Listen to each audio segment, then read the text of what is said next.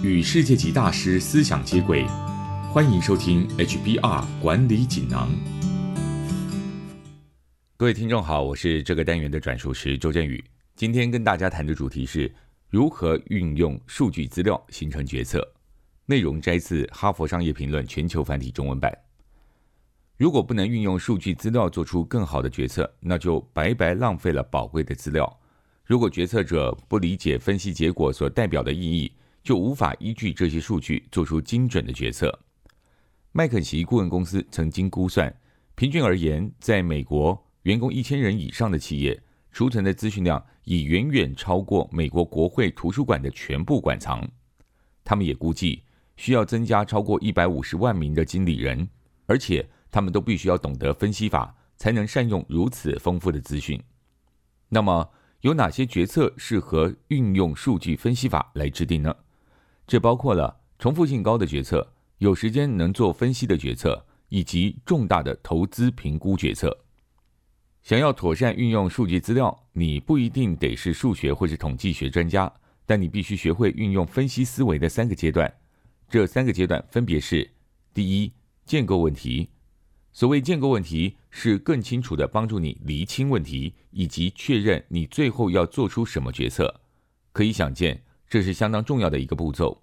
如果你建构问题的方式不正确，不管用多少资料或做多精密的分析，都无法得到正确结果。建构问题可以分为两个部分：第一是确认问题，第二是检视过去的发现。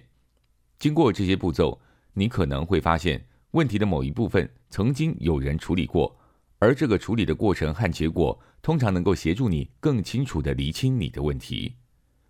第二。解决问题，在这个主要阶段，你应该决定把哪些变数纳入你的处理流程，也要搜集影响变数的资料，然后实际进行资料分析。即便你不是量化分析师，也不是资料学家，但你可以与这些人合作进行这类的分析。你或许无法自行解决那个问题，但你们可以合作提出更好、更有用的解决方案。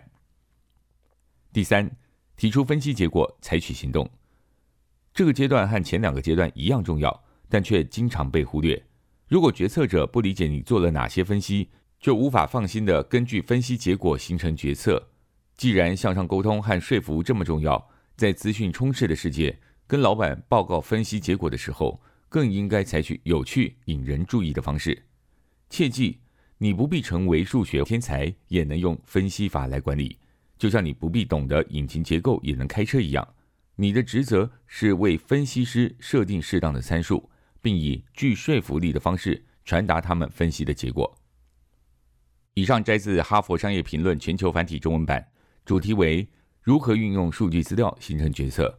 运用分析思维的三大阶段分别是：第一，建构问题；第二，解决问题；第三，提出分析结果，采取行动。更多精彩内容，欢迎阅读《哈佛商业评论》全球繁体中文版。谢谢你的收听，我们下周见。